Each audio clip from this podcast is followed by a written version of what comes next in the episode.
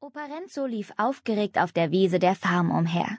Über Nacht waren dort neue Maulwurfshügel entstanden, und allmählich wusste Mias Großvater nicht mehr, was er gegen die frechen Tierchen unternehmen sollte.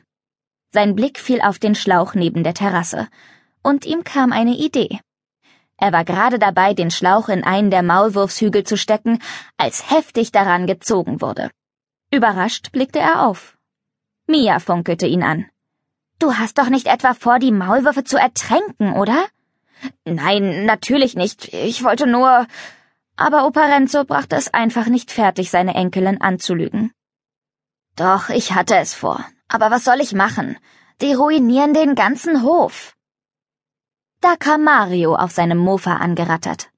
Operenzo war erleichtert. Mario ist garantiert meiner Meinung. Stimmt's? Mario schüttelte den Kopf.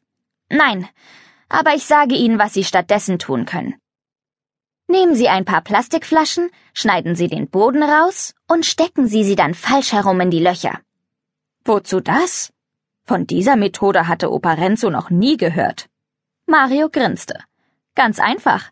Der Wind verfängt sich in den Flaschen, heult und wird so die Maulwürfe verjagen.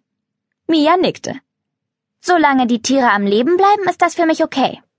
Na gut, ich habe leere Flaschen in der Küche, die nehme ich dafür. Opa Renzo drehte sich um und verschwand nach drin. Mia und Mario schlenderten unterdessen zum Stall hinüber. Auch heute würden sie wieder zusammen mit Saphir trainieren. Schließlich sollte schon bald das Turnier stattfinden. Mit den Armen voller Plastikflaschen trat Renzo wenig später auf die Veranda. Dabei übersah er leider den Schaukelstuhl, der dort stand. Er stolperte und ließ die Flaschen fallen. Sie purzelten die Stufen hinab. Gerade wollte er sie wieder einsammeln, als ein Auto um die Ecke bog. Opa Renzo wusste, wem es gehörte, und verzog das Gesicht. Zuerst stieg die Contessa di Nola aus, dann ihre Tochter. Schlimmer als ich dachte. Angewidert verzog Violettas Mutter das Gesicht. Dieser Hof entbehrt jeglicher Struktur. Sie machte eine kurze Pause. Aber er hat Potenzial. Als ein lautes Wiehern erklang, fuhren sowohl die Contessa als auch Violetta herum. Auf dem kleinen Übungsparcours neben der Farm übersprang Saphir mit Mia auf dem Rücken elegant ein Hindernis. Perfekt, Mia! rief Mario begeistert.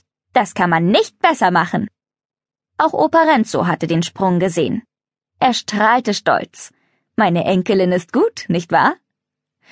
Die Contessa biss sich auf die Lippen. Mag sein, dass Mia sich ein bisschen verbessert hat, presste sie hervor. Auf keinen Fall wollte sie sich anmerken lassen, wie besorgt sie deshalb war. Schließlich sollte Violetta das Turnier gewinnen. Aber dies war nicht der Zeitpunkt, sich darüber Gedanken zu machen.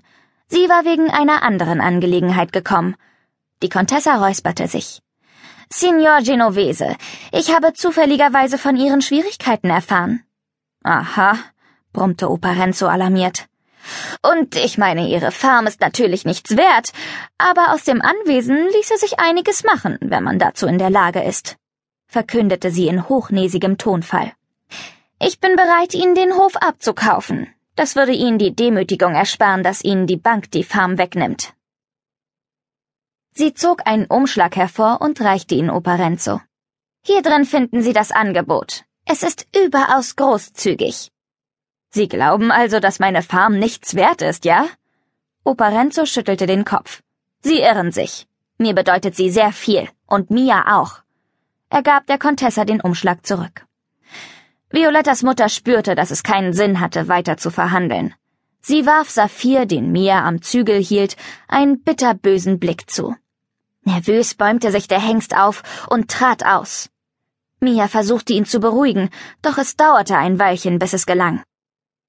Die Contessa registrierte dies mit Genugtuung. Selbstgefällig warf sie den Kopf in den Nacken, stolzierte zum Wagen und stieg ein. Violetta beeilte sich, es ihrer Mutter gleich zu tun. Mit quietschenden Reifen fuhr die Contessa davon. Mia streichelte Saphir. Wenn diese Frau während des Turniers auf der Tribüne sitzt. Sie wollte es gar nicht aussprechen. Nicht auszudenken, was dann geschehen würde. Alle Vorbereitungen wären umsonst gewesen. Ich weiß. Mario machte sich ebenso viele Sorgen wie Mia. Mia strich dem Hengst durch die Mähne. Dabei fiel ihr auf